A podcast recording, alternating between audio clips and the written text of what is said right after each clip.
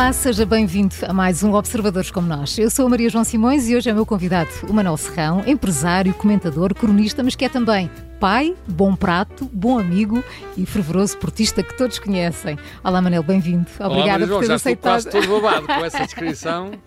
Nasceste a 8 de julho de 1959, na freguesia de Paranhos, no Exatamente, Porto. exatamente. E sei que de 5 em 5 anos faz assim umas festas de anos enormes. Este é um desses anos? Eh, não. Não. eu faço sempre nos números redondos os 5 ou os zeros. E também só comecei a fazer aos 30. Eh, aos 30 anos, eh, eu sou, enfim, a minha principal atividade é a organização de eventos.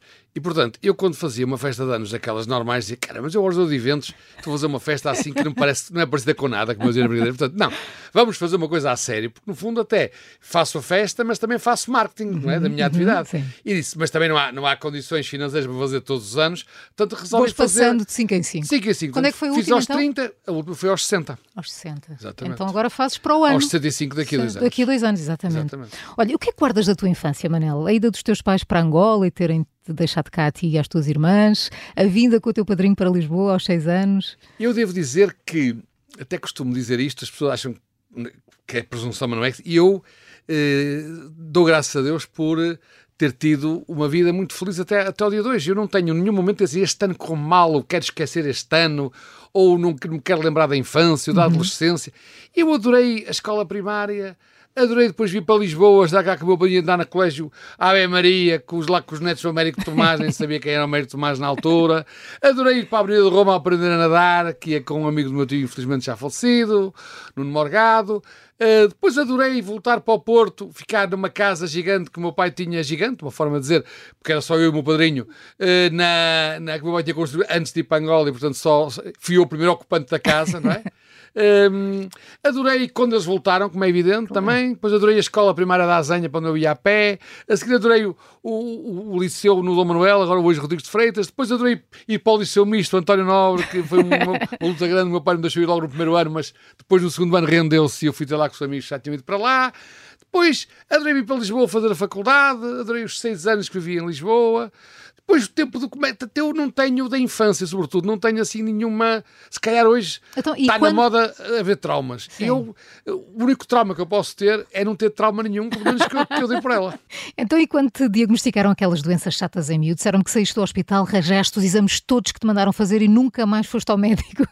Ainda hoje és assim, antes viver na ignorância do que angustiado? Eh, eu costumo dizer que quando nós, claro que eh, à medida que, que a idade avança, o nosso respeito pela opinião dos médicos tem que ser eh, Em um bocadinho em proporção, tem que ser um bocadinho mais, mais digamos, eh, aprimorado. Mas eu, na altura, tinha tido uma, uma operação ao menisco e depois tive uma, uma complicação pós-operatória que me obrigou a parar a fisioterapia e tive que tomar uma série de injeções porque tinha um coágulo, tinha-se atravessado, esteve à esteve à beira de uma trombose na perna, etc, etc. E eu comecei a andar de médico em médico. Saiu, saí de um médico da fisioterapia para o médico das análises do raio-x, depois para o médico não sei de quê, até que cheguei uma vez ao médico, já estava perfeito, já não sentia nada, e o médico disse, bem, sabe que andou aqui a tomar estas injeções anticoagulantes, isso agora provavelmente causa-lhe alguns problemas no fígado, tenho aqui estas receitas para ir agora ao médico do fígado, não sei o quê. E eu saí, cheguei mais, rasguei tudo, nunca mais fui a médico nenhum, e olha, estou aqui. Jogas golfe, mas eh, poucos sabem que em miúdo foste campeão nacional de basquetebol de iniciados do Futebol Clube do Porto. É verdade, é verdade. Também é outra coisa que eu gostei muito, que me orgulho muito, até porque foi o primeiro ano em que houve campeonato nacional na categoria de iniciados. E de facto fazia parte da equipa do Porto, mas era suplente, atenção, nada de. Era suplente, mas não interessa, os suplentes está- também entrei e também fazem parte da equipa e portanto também fui campeão. Até para a minha posição havia lá. Um, um jogador que tinha mais de 2 metros. Eu tinha 1,80m e tal, ele tinha mais de 2 metros. E então eh, nós tínhamos o nosso treinador, tínhamos estudávamos, fazer aquelas jogadas todas de laboratório. da, da. Quando a coisa nos estava a correr bem, a tática sempre a mesma era: esperávamos que ele chegasse lá, mandávamos a bola para o ar e lá, a segunda ou terceira lá metia, porque ninguém chegava. Portanto, tínhamos sempre, digamos, a arma secreta. E eu era suplente, mas vivi com, com muita intensidade essa. Eu comecei no Clube, no minibasket, e depois passei para o Porto nos iniciados, fui campeão. Depois a seguir veio o 25 de Abril e as escolas e não sei o quê, e eu troquei um bocadinho a agitação política pela agitação da, do basquetebol. Tens uma filha que nasceu no dia em que o Estádio do Dragão foi inaugurado, a 15 de novembro de 2003. Confessa, foste tu que induziste o parto. Eu nunca queria ser a parte nenhum, mas é uma coisa que fiz questão foi que ela ficasse sócia uh, nesse dia. Ela é sócia do Porto desde esse dia. Uh, infelizmente não é assim uma adepta de futebol. Como tu és? Como eu sou, mas não interessa, mas é portista e, e, e continua a ser sócia. Eu tenho muito gosto que ela seja sócia não também. Não havia outra forma de ser? Não, não portista? Eu, eu, eu, eu, como já disse na brincadeira com os meus amigos, eu, prefiro que ela não goste de futebol que seja de outro clube. mas, mas ela, enfim, não, não adora futebol, mas, mas, mas gosta do Porto hum. e nesse aspecto não, nunca mais dá desgostos. Manel, todos se lembram da célebre Diga-me um, diga-me um no prolongamento da TV. Ainda hoje já mesmo com isso. Sofres muito a ver o Porto jogar? Já sofri mais do que sofro. Uh, aliás, eu costumo dizer que quando nós sabemos menos do que se passa à volta do futebol e do clube, uh, a paixão é um bocadinho mais irracional. A partir do momento em que nós, por variedíssimas razões, temos informações, conhecemos alguma parte dos bastidores do clube, a paixão fica um uhum. bocadinho mais racionalizada. Portanto, eu hoje em dia uh, gosto que o Porto ganhe, quero sempre que o Porto ganhe, mas e, e, faço uma coisa que acho que é, modéstia é a parte inteligente, que é fico muito satisfeito, muito eufórico, vibro muito quando o Porto ganha, mas quando o Porto perde, eu passar 10 minutos já não me lembro. Tens a memória curta nesse aspecto. Fico com a memória muito curta nesses dias. Olha, andando para trás no tempo, eh, falavas há pouco que fizeste o ensino básico em Lisboa, depois o liceu no Porto e mais tarde voltas para Lisboa para tirares o curso de Direito. Porquê a advocacia? Eu... Eh... Chegaste a exercer? Eu só fiz uma... Eu fiz o estágio, portanto, fiz tudo o que era preciso para ser eh, advogado, mas depois não cheguei a inscrever-me na ordem. A única coisa que eu fiz foi durante o estágio, fiz curiosamente o divórcio amigável por mútuo consentimento, de um jornalista, amigo meu, que na altura trabalhava comigo no Comércio do Porto, e curiosamente, a filha Rita, que nasceu do casamento que se seguiu a esse divórcio, foi trabalhar comigo uns anos depois, teve 10, mais de 10 anos a trabalhar comigo. Foi uma coisa, uma coincidência que eu achei muito engraçada. Ainda hoje somos amigos. Ela é vice-consuleza da Etiópia, eu sou cônsul da Etiópia no Porto, ela é vice-consuleza, é a pessoa que trata de todos esses pormenores uhum. e trabalhou comigo mesmo diretamente mais de 10 anos. Mas uh, eu, eu, fui para direito porquê? Eu, uh, talvez por influência de, de, meus tios e do meu padrinho, que eram engenheiros, uhum. meu padrinho era engenheiro químico, uh, eu, até ao 25 de Abril, estava convencidíssimo de que queria seguir a carreira da engenharia, engenharia química, pelo menos a engenharia seguramente. E, aliás, sempre gostei mais de matemática e de, e de, e de ciências do que de letras, portanto, enfim, era para aquele lado.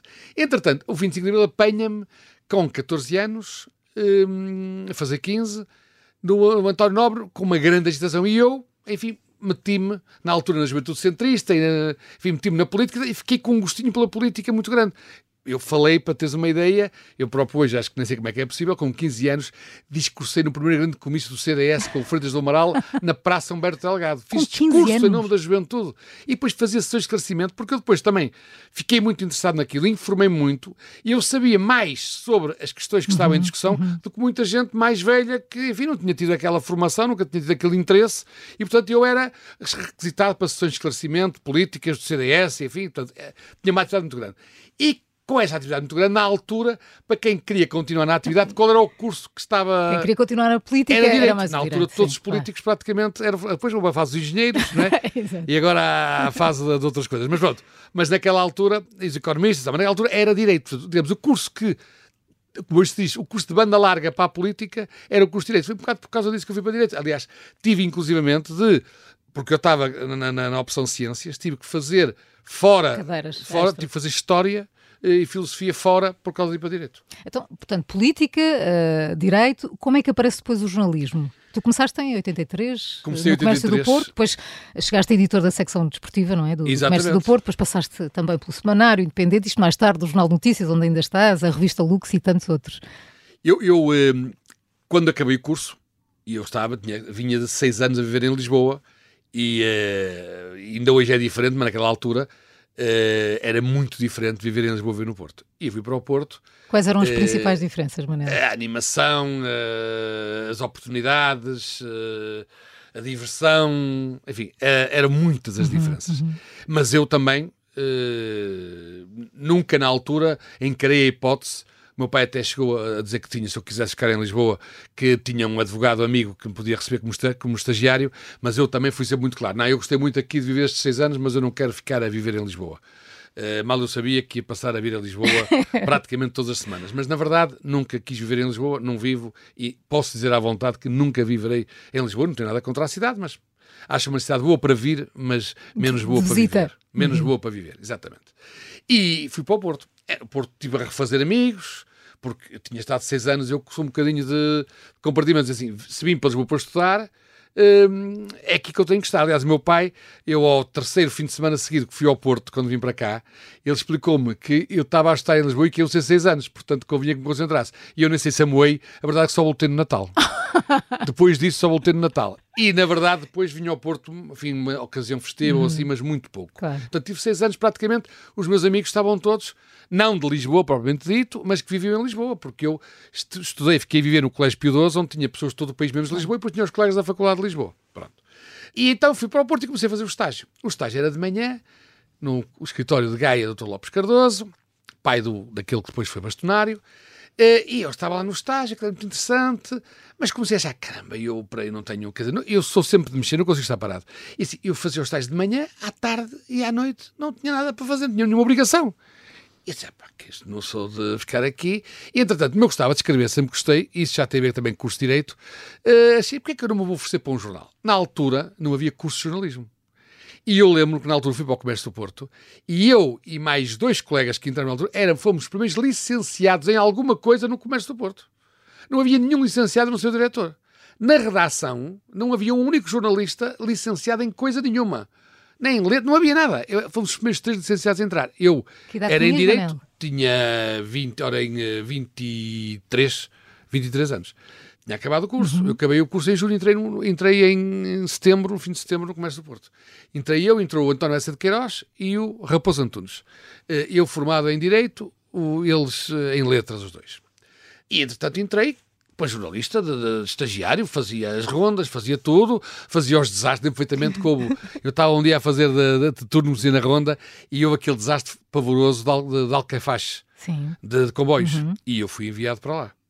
Eu sou um piegas Sem experiência- e sem experiência alguma. nenhuma e sei, eu sou um piegas completo, mas cheguei lá, só via sangue todo lado escuro, sangue, pessoas aos berros, aos gritos, eu disse, não, eu não sou feito para isso. Cheguei ao, ao jornal disse assim, oh, falei com o chefe de redação, só meu amigo, faça um favor, tente explorar-me num sítio qualquer, não me mande para desastres com sangues, nem para hospitais, que olha, eu não tenho, não tenho competência para Ainda isso, peço és assim? desculpa.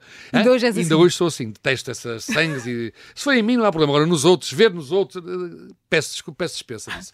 E ele então eh, passaram-me para, para a política, na altura, e eu na altura fiz várias campanhas, adorei, fiz várias campanhas, fiz Uhum. campanhas legislativas, fiz aquelas presenciais entre o Soares e o Freitas, em que fiz o Soares na primeira volta e o Freitas na segunda. Sendo eu de direita, já na altura era, era votante do Freitas, e eu adorei fazer a campanha do Soares e detestei a do Freitas, porque a campanha do Soares foi uma alegria, não é? A primeira volta foi uma alegria. A segunda volta com o Freitas foi uma seca.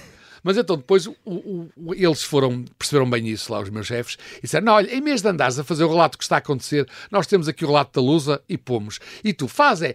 Andas lá com eles e quando achaste tens uma ideia, faz uma crónica todos os dias. E comecei a fazer uma crónica todos os dias, pelos vistos teve um grande sucesso na altura, por isso é que eu fiz também a segunda volta, e eu gostei muito de escrever na altura. E depois, quando veio um Jorge Fiel, para a chefia da redação. Eh, Ele sabia também que eu gostava muito de desporto e queria mudar a equipa e pôs-me chefe da secção desportiva. Foi onde eu fiz o meu último ano, com muito gosto Mas e gostaste muita, da- gostei da- muito, da muita mudança? experiência. Aliás, o jornalismo foi o bichinho que sempre ficou em mim, porque eu depois fiz muitas outras coisas na vida, mas desde essa altura tive sempre um pé na comunicação social. Primeiro nos jornais, semanários, desportivos, foi em- praticamente em todos. Depois na rádio, na TSF. Uhum. sim, na TSF tiveste tantos anos na na rádio, é TSF. falou com muito prazer, mas estive na TSE há muitos anos. Depois com o Rangel na SIC, Uhum. depois RTP, TVI, pronto, mas nunca fiz da comunicação social, a não ser nesses três anos, profissão. Mas curiosamente, nunca deixei de ter um pé na- jornalismo. no jornalismo, exatamente. E falaste aí da SIC, tu já eras conhecido, mas ficaste ainda mais com as Noites da Má Língua, que agora estão de volta em formato podcast. Estavas com saudades. Eh, com saudades de discutir aquelas coisas com aquele grupo. Os eh, quatro, com o os quatro, quarteto. os quatro da vida arada, o ano dos quatro, sim, e tenho muita pena que o Miguel Esteves Cardoso também não tenha podido ou não tenha querido eh, associar-se. Mas eh, eu devo confessar que estava com muito mais saudades da conversa do que da, da exposição na televisão. E por isso é que acho que o podcast é um fantástico eh, meio e um fenómeno fabuloso. Aliás, devo dizer que, eh, sobretudo através da Júlia, que lá está todos os dias, já houve aí algumas sondagens para tentar pôr o formato outra vez de televisão. televisão. e tirando a Júlia, eu acho que nem eu, nem o. Eu de certeza. O Rui, a mas nem o Rui nem a Rita trocam uma coisa pela outra. Eu acho que estamos muito satisfeitos com este formato. E também acho que eu costumo dizer na brincadeira que a televisão é só para pessoas novas e bonitas, portanto, nós, bonitos nunca fomos, bem, a Rita foi, a Rita foi. Portanto, eu e o Zinho nunca fomos bonitos e novos é que já não somos também. Portanto, eu acho que é assim para mais pessoas bonitas e novas a televisão. Mas, de qualquer forma, também, eu acho que o facto de estarmos no podcast, elas acham bem porque não têm que se maquilhar, não têm que fazer essas coisas todas e tal. Nós achamos bem porque temos mais liberdade para dizer coisas que se calhar ali a achar que estão não sei quantas pessoas a ver que giro. Uh, e se calhar chegam ao mesmo número de pessoas, nunca se sabe. Eu é? acho que a irreverência todos nós sabemos que à medida que envelhecemos, também a irreverência se vai perdendo. Uhum. E eu tenho medo que se não fosse num formato podcast, fosse num formato de televisão, não houvesse tanta irreverência como eu acho que há e que pelos vistos tem agradado. E uma das surpresas que nós temos, eu sei que também tem a ver com o meio, mas podia não funcionar, é que ao contrário do que as pessoas pensavam, que o nosso público, e acho que era esse o target inicial da, da, do SIC e do Expresso, eram, os, digamos, a, a, memória, os saudosos da má língua. E não. Não, são as pessoas novas que, curiosamente, o nosso target tem que somos mais ouvidos ouvidos, foi uma coisa que me surpreendeu muito, ao fim de um ano de, de podcast, é o escalão etário que não tinha capacidade nenhuma para ver a, não tinha idade para ver a má língua naquela altura. Portanto, é uma coisa que também me surpreende, por outro lado também nos e também me satisfaz, porque eu acho que algumas coisas que nós dizemos, e eu acho que às vezes há programas que estou um bocadinho desbocado, algumas vezes que eu digo, eu também prefiro ser pessoas com menos de 45 anos a ouvir e não pessoas com mais de 45 anos. Comentador, cronista, já vamos ao bom prato e bom amigo, e empresário. Ainda estavas na universidade quando percebeste que tinhas uh, queda para a gestão, mas quando é que surge a tua primeira aventura como empresário? Eu, eh, convém explicar que eu estava, como há bocado já falámos, eu fui tirar o curso de Direito. Uhum. E ao lado da, na, na, faculdade havia um curso novo, também recente, criado muito recentemente na altura, que era o curso de Gestão de Empresas. E eu, que tinha muitos colegas que andavam lá, e também, por sinal, tinha muitas cadeiras de Direito nesse curso de Gestão de Empresas, como nós no curso de Direito tínhamos muitas cadeiras de Gestão de Empresas. E eu, ao fim de um ano, um ano e meio, disse, caramba, eu devia ter tirado a Gestão de Empresas. Mas sabendo o esforço que meu pai estava a fazer, sabendo que para mudar de curso ia perder mais um ano, já tinha perdido um ano de serviço cívico, um ano para o poder, perder mais um ano, não tive coragem de dizer isso ao meu pai, e, portanto, diremos, eu tirei o curso de Direito e fiquei muito satisfeito com ele, apesar de não usar, digamos, de uma forma convencional, uso muitos conhecimentos, tudo, a, a, a forma de raciocinar, etc., que uhum. lá aprendi, portanto, não, não estou minimamente arrependido de ter feito o curso de Direito, mas claro que eu, na altura, se pudesse ter escolhido, teria escolhido a gestão de empresas. Depois uh, fui para o jornalismo, daí saltei para a Associação Industrial Portuense, na altura para a inauguração da Exponor, depois de lá foram uh, fiz uma transferência na altura, como seria hoje no futebol, para a Portex para ganhar quase o triplo do que ganhava lá, e gostei muito dessa transferência. Mas depois a Portex, ao fim de cinco anos, uh, esgotou-se, era preciso fazer outras coisas, e eu fui na altura sondado para fazer uma coisa parecida como os franceses, com também a APIN de Portugal, mas também com os franceses da Federação Francesa de Lamai, e foi nessa altura que eu disse, não, a partir de agora é assim, eu vou, mas é uma pouco criar uma empresa, é a minha empresa que vai fazer isto. Eu já não vou ser mais trabalhador por conta de outra, aos 92. Mas gostei muito de ser trabalhador por conta de outra uhum. até, até 1992. Desde aí até agora, já lá vão 31 anos. E, e, uh... e como tu dizes, és o mais antigo feirante da moda portuguesa. Claro, isso é verdade, porque eu comecei a tratar de feiras de moda em uh, 88 eu saí do Comércio Porto em 87 e em 88 fui da, da Associação Industrial Portuense uhum. para a Portex.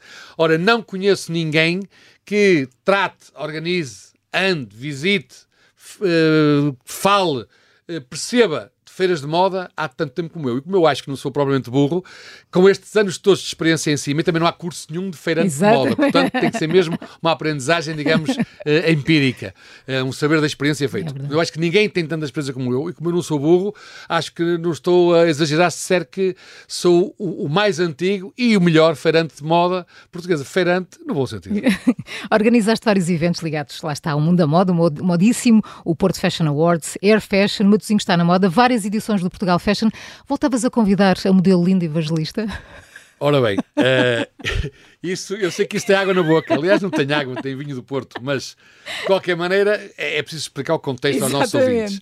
O Portugal Fashion, na altura, um dos instrumentos de marketing que utilizava era Uh, e foi por isso que ficou conhecido, era usar top models. Nunca tínhamos tido uma top model em Portugal e ainda por cima da primeira vez, uh, NENS, que aquela direção é toda um bocadinho uh, maluca no bom sentido, vieram logo três. E portanto depois foi uma marca, foi uma, uma, uma, imagem de marca que ficou e nós, portanto, em cada edição do Portugal Fashion queríamos ter cá uma top model. Ora, top models não havia assim tantas, não é? mesmo na altura não havia assim tantas como, como e portanto nós fazíamos dois Portugal Fashion por no início era só um, mas de dois, portanto começou a ser difícil arranjar. E chegou um momento em que a única top model daquelas mundialmente reconhecidas que ainda não tinha vindo ao Portugal Fashion era a Linda Evangelista. Já tinha vindo a Cláudia Schiffer, a Valéria Maza, Nádia Auermann, enfim, Uau. todas, a Christensen, a Carla Bruni, já tinham vindo todas, só faltava a Linda Evangelista. E portanto eu meti na cabeça que a Linda Evangelista, que estava quase a retirar-se, tinha que vir. Então, na altura, até fazíamos uma parceria com a SIC, fazíamos, além dos desfiles, fazíamos uma gala. Ela tem que vir é para a gala para desfilar na gala. Entretanto, mexi os meus cordelinhos, conheci as agências, né? e lá conseguimos contratar a Linda Evangelista. Na véspera dela chegar, eh, a agência na altura que a representava, que era a Elite, Look Elite, mandam-me uma mensagem, uma mensagem, eh, na altura, não sei se era fax, era, enfim, com falar, e assim, olha, uh, a Libanesa chega a esta hora e tal, ao aeroporto e tal, tenham cuidado só porque não lhe sirvam bebidas alcoólicas, só assim. E eu achei, bem, deve estar a brincar, não sei o que, não sei o que mais e tal. E não liguei muito, mas saca cautela, pronto. E então fomos buscá-la e eu, quando ela desce, eu esqueci, a sala VIP do aeroporto do Porto e tal, quando ela entra na sala, eu olho para ela e disse, que é isto? Bem, ela estava irreconhecível. Vinha com uma besana do tamanho de um carro. Eu disse, nossa senhora, o que a gente... Bem, a partir daí levei a sério uma vez. Pula na altura no Sheraton, que é hoje o Porto Palácio, com segurança à porta e instruções rigorosas para não lhe servirem qualquer tipo de bebida alcoólica. Ela bem podia jantar, bem pedia almoço, lanche, pedia vinho, pedia vinho do Porto, nada. Disse, não, quis sair, o segurança não deixava e tal. E, entretanto, Pronto, ela chegou na véspera, no dia anterior tinha os ensaios, lá foi para os ensaios. Eu estou sentado lá, coliseu cheio, vejo ali, vejo, a, a, o, o, a passarela tinha uns degrauzinhos. Eu vejo, vai entrar, ela entrava em quatro quadros. O último era uh, do Zé António Tenente, não me uhum. esqueço, uhum. que só falava nisso, que era a musa dele, a linda evangelista, que ia vestir o vestido de noiva, que era o sonho dele da vida toda, o Zé António Tenente, era a última entrada dela. Ela entra na primeira vez, tá? E vem um amigo com uns sapatos de tacão alto, tal, desce as escadas amparada em dois manequins. E eu, mal. Mas disse, não, pronto, está bem, desfilou e tal. Passado um bocado, pai, meia hora voltou a entrar, eu já havia cambalear um bocadinho mais. Eu, bem, disse, mas isso, caramba, esperemos que é o que é que se passará. Mas pronto, ela está cansada, tomou pastilhas, digo eu, alguma coisa assim. Na terceira vez, ela já quase nem conseguia entrar, nem andar. E eu, houve um intervalo, levantei-me, cheguei lá, ela já lá não estava. O que é que ela tinha feito? Tinha eh, havia uma, uma, uma, lojinha à saída do Porto do Sheraton, que é agora o Porto Palácio, uma lojinha onde ela foi lá, ninguém se apercebeu, e comprou uma garrafa de vinho do Porto. E depois chegou lá ao camarim, pediu uma Coca-Cola, um copo de Coca-Cola e misturou a Coca-Cola e bebeu uma garrafa de vinho do Porto durante nem duas horas. Portanto, estava quase em estado de coma. Bem, o Zé António Tenente, coitado, ele, lá se foi a eu, musa. Só, eu só pensava nele, lá se foi a musa para o, para o, para o vestido de noiva. Portanto, foi uma experiência, enfim. Ai, ou seja, eu, hoje ela também já não tinha condições, mas eu hoje não voltaria a convidar, claro que não. Manel, só trabalhas com mulheres há 30 anos que é assim. Como é que és com o patrão? E não vale só dizer as coisas boas. Não, eu acho que, uh, essa pergunta devia ser devia feita, ser feita a elas. A elas, de qualquer maneira. Mas tu sabes a forma como eu, te vê. Mas eu acho que há uma coisa que pode falar por elas, que é o facto de uma delas estar lá desde que eu comecei, há 31 anos, uh, tirando uma que só entrou agora há 3 anos, porque foi surtir o modo que tanto teve que sair, mas eh, porque foi para o negócio próprio. Eh, as outras estão lá todas há mais de 15 anos e algumas há mais de 20, sendo que há uma que está há 30. Portanto, se lá estão não consta que estejam lá sequestradas.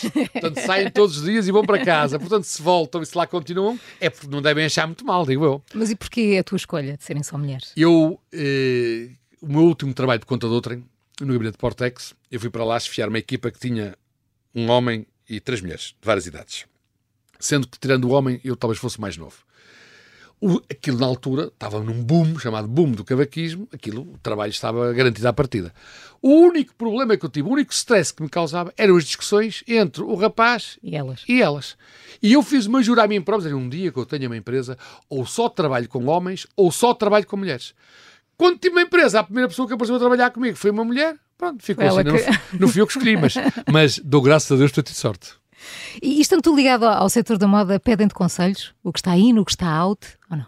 Uh, conselhos propriamente da, da, parte de vestir, não. Agora, porque eu também estou uh, ligado numa, na, na, moda, no têxtil, de uma forma mais profissional. Uhum. Agora, conselhos sobre as feiras a que devem ir, como é que se devem apresentar nas feiras, que mercados é que, é que aquela coleção, uh, é, é, digamos, pode ter mais sucesso. Portanto, esse conselhos de profissionais, sim pessoas a pedirem-me conselhos de moda. Uh, alguma amiga ou outra por graça, mas eu nem eu tenho competência para isso. Já para falar de feiras onde profissionalmente Exatamente. as coleções devem apresentar, de que forma, isso já sei alguma coisa. Falaste em amiga, mas vamos falar dos amigos. Tens um grupo que há 30 anos se junta todas as semanas para jantar. Um grupo, tem aqui um grande representante nos três toques, exatamente, tem, Júlio Magalhães. E foi um grupo, lá está, que nasceu no comércio do Porto. Portanto, eu que fui, giro. o Júlio Magalhães trabalhou comigo no Comércio do Porto, na secção desportiva, na altura fazia relatos, começou a fazer relatos de basquetebol, exatamente. Uh, o Jorge Fiel, também, que era meu chefe de redação, que agora está reformado, mas continua, enfim, fez a carreira toda no Expresso, no, no Semanário, enfim, por todo lado também, com muito sucesso. Uh, e outros que, ou tiveram também o caso de Fernando Rocha, que hoje em dia é vereador da Cultura da Câmara de Matosinhos, acho até que é o autarca mais antigo do país, mas, um, mas também esteve na Rádio Nova e na RTP. Portanto, eh, esse grupo, que depois, enfim, teve alguns outros que se juntaram por outras razões que nos cruzamos na vida, mas, digamos, a gênese do grupo tem a ver exatamente com as pessoas que naquela altura trabalhavam no comércio do Porto. Arroz branco, carnes mal passada, muito picante e muito sal. É assim que tu gostas da tua comida. estou muito é, bem informada. É verdade, isso estou a ver, estou a ver que isso aí há um espírito santo de orelha muito, muito, muito eficiente. E aí do empregado não traga as coisas como não, tu gostas. Isso é, não, isso, isso, sim, mas eu peço, é que eu faço, eu quando não sou, quando, eu vou, gosto muito de ir, eu gosto muito de variar. Eu como em restaurantes todos os dias, uhum. gosto muito de variar. Mas uh, eu, eu uh, também gosto muito de estar de ser confiante. Portanto, eu vou muito aos restaurantes. Quando gosto de um restaurante, vou lá. E depois o que faz normalmente é assim: eu sei o que gosto mais em cada restaurante. E, portanto, eu, em vez de escolher o restaurante, escolho o que me apetece comer. E se me apetece comer isto, vou àquele restaurante. Se me apetece comer aquilo, vou àquele restaurante. Uhum. Portanto, eu escolho os restaurantes em função do que me apetece comer. Agora, também devo dizer que, ao longo dos anos, eu praticamente uh, era daqueles que dizia que peixe não puxa carroça. Portanto, eu, digamos que até aos 45 anos, era peixe só obrigado. Era carne qualquer carne, leitão, cabrito, carne de porco, carne de vaca, carne de vaca é que tem que ser mesmo uhum, vermelha, uhum. vermelha. Hoje em dia como tudo, mas já como muito mais peixe do que comia na altura. Giro. Tu escreves no JN uh, eh, e numa das tuas crónicas mais recentes dizes que o mundo está perdido. Falas de chocolates com larvas, beijar à distância e de um imigrante português que foi apanhado a violar ovelhas e cabras. Uh, Manel, o que é que podemos fazer para que o mundo não se perca? Pois, eu, eu escrevi essa crónica uh, uh, com, enfim, a sério, mas também com algum. Claro. Eu, aliás, expliquei lá que aquilo era uma caricatura e, portanto, sendo caricatura, era um bocado exagerada.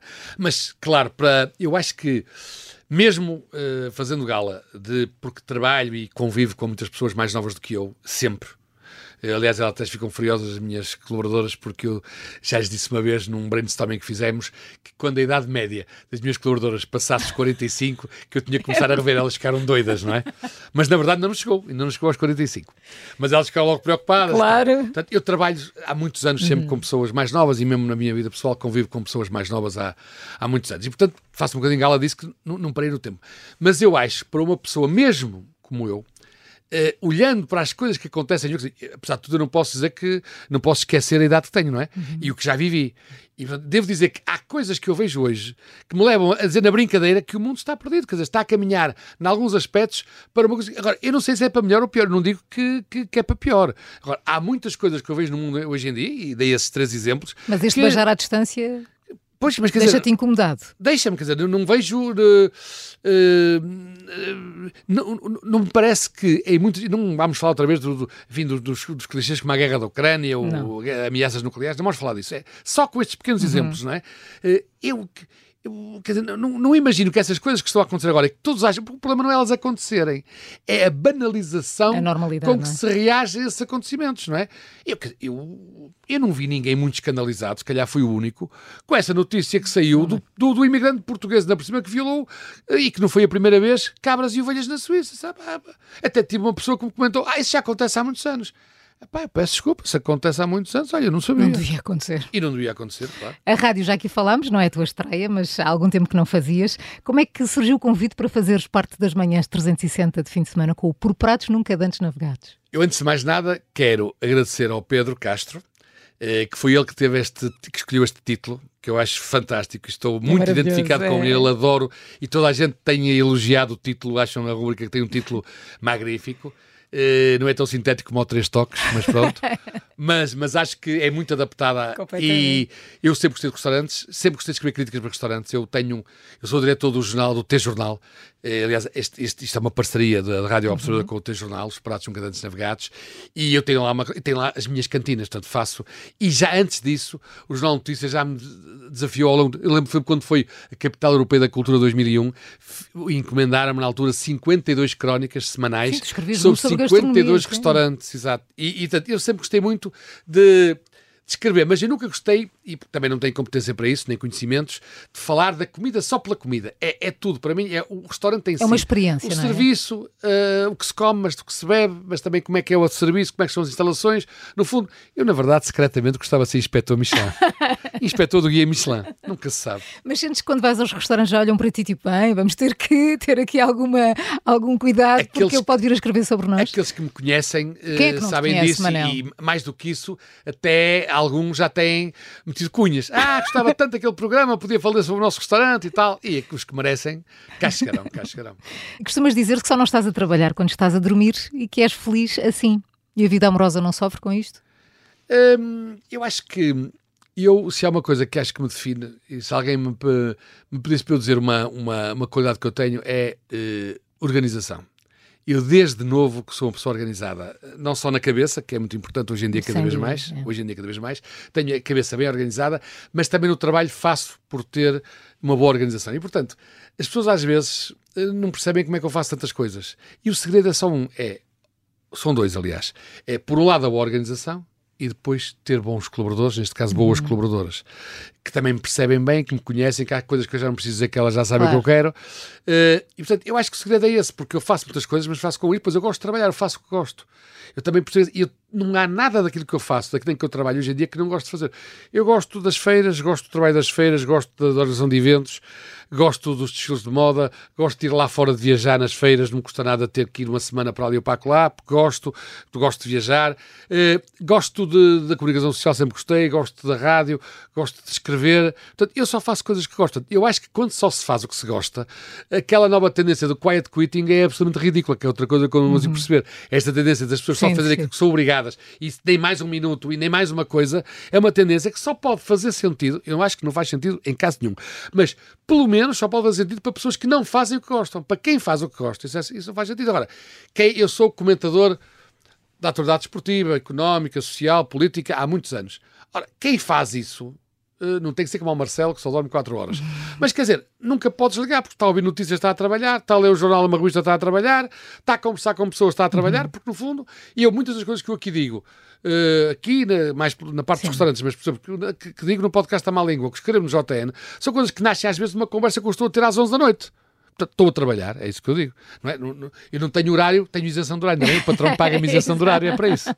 Mas quando não estás a trabalhar e quando não estás nos teus jantares de amigos, o que é que fazes nos teus tempos os livres? Os tempos livres, livres atualmente, mesmo livres. mesmo livres, os tempos livres são essencialmente ocupados pelo golfe.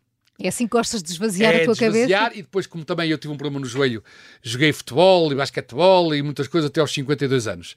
A partir daí, o único desporto, os únicos desportos que posso fazer é o golfe e a natação. E, portanto, eh, eu sempre gostei, sempre pratiquei uhum. desporto a vida toda. E, portanto, agora eh, os meus tempos livres são consagrados ao desporto, essencialmente ao golfe e, no verão, também à natação. Ouvi dizer que no fim de abril vais organizar, assim, uma festa dos reformados. Gala dos reformados, sim, senhora. Na véspera de reformares, o que é que esta festa vai ter que as outras tuas grandes grandes festas de 5 a 5 anos não tenham tido? Uh, Além dos reformados, ou dos pré-reformados. A, gala dos reformados tem dito na brincadeira que as pessoas perguntam, mas só podem ir reformados? Eu disse, não. Uh, podem ir pessoas reformadas, ou dizer todos, podem ir pessoas que estão reformadas e pessoas que hão de estar reformadas. De qualquer maneira, é um espetáculo para maiores de 50 anos em que os menores têm que vir acompanhados. Mas podem vir na mesma, têm que vir acompanhados. Não, a ideia é, enfim, é uma brincadeira.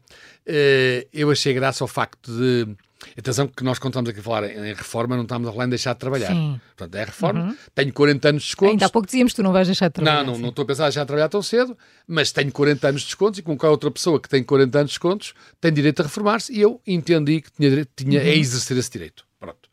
Uh, e depois achei graça por coincidir o primeiro dia de reformado com o dia do trabalhador. Achei que é uma coincidência que tem graça, pronto, e portanto resolvi fazer uma festa no dia 30 de abril, que é um domingo, mas véspera de feriado, uhum. em que se vai entrar no dia do trabalhador. Eu, eu vou passar à condição uh, oficial de reformado na companhia dos meus melhores amigos, das pessoas, no fundo, que mais trabalharam comigo durante estes 40 anos de descontos. São pessoas que trabalharam comigo, uhum. que ainda trabalham comigo hoje, mas que trabalharam comigo antes. É essa, são essas pessoas, meus amigos, mas duas pessoas que trabalharam comigo, mais isso, uh, que me ajudaram a descontar durante 40 anos, uh, que Aliás, eu gostava, digo na brincadeira também, uh, estar reformado é, é, é, é, pagar descontos, são 40 anos disto, pagar descontos, 40 anos disto. E depois de reformado, o que é que segue, Manel? O que é que te falta fazer? Não, para já não vai mudar nada hum. em termos formais a essa questão da reforma, que eu espero que me paguem, se ainda houver dinheiro, uh, mas não tenciono para já mudar nada. E a única coisa que mas já há uns tempos que penso nisso e tenho vindo a tentar cumprir. Uma decisão que tomei que é não querer coisas novas que me deem trabalho. Portanto, coisas uhum. novas que não me uhum. deem muito trabalho, eu ainda vou aceitando, não é? Uh, e convivendo com elas. Mas coisas novas, em vários aspectos, que me deem trabalho, já não quero. Manel Serrão, gostei muito desta conversa. Obrigada pela partilha. Eu é que agradeço, Obrigada. foi um prazer. Eu sou Maria João Simões. Obrigada pela companhia. Até ao próximo Observadores como nós.